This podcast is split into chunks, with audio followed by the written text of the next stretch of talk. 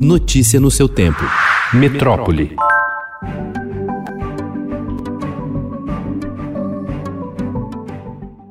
Após pressão de cientistas, o governo de São Paulo e o Instituto Butantan anunciaram ontem que a taxa de eficácia geral da Coronavac é de 50,38%. O número é inferior ao apresentado na semana passada pelo governo paulista, de 78%. Como o Estadão revelou, a taxa mais alta é só de um recorte do estudo, o grupo de voluntários que manifestaram casos leves de Covid, mas com necessidade de atendimento médico. Cientistas destacam que, apesar da eficácia menor, o imunizante é seguro e tem nível de proteção suficiente para ser aplicado na população.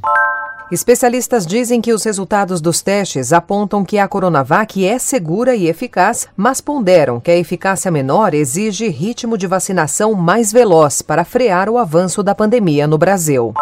A Agência Nacional de Vigilância Sanitária vai realizar reunião de diretoria colegiada no domingo para decidir sobre pedidos de uso emergencial das vacinas Coronavac e da Oxford AstraZeneca contra a Covid-19. Para tanto, faz-se necessária a entrega em tempo hábil para análise dos documentos faltantes e complementares, afirma a agência.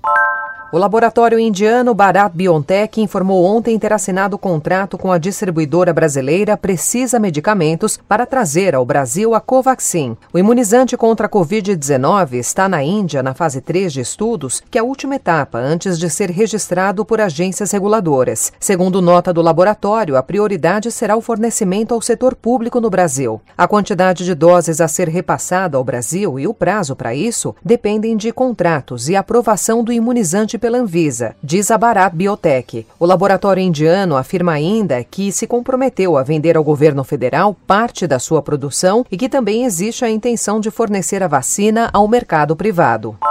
O Conselho Nacional de Secretários de Saúde enviou um ofício ao Ministério da Educação em que defende o adiamento do Exame Nacional do Ensino Médio, marcado para os dias 17 e 24 de janeiro. Ontem, a Justiça Federal negou o pedido de alteração da data, mas indicou que os governos locais podem barrar a realização do exame, considerando a situação da pandemia em seus municípios. O ministro da Educação, Milton Ribeiro, disse que o Enem não será adiado.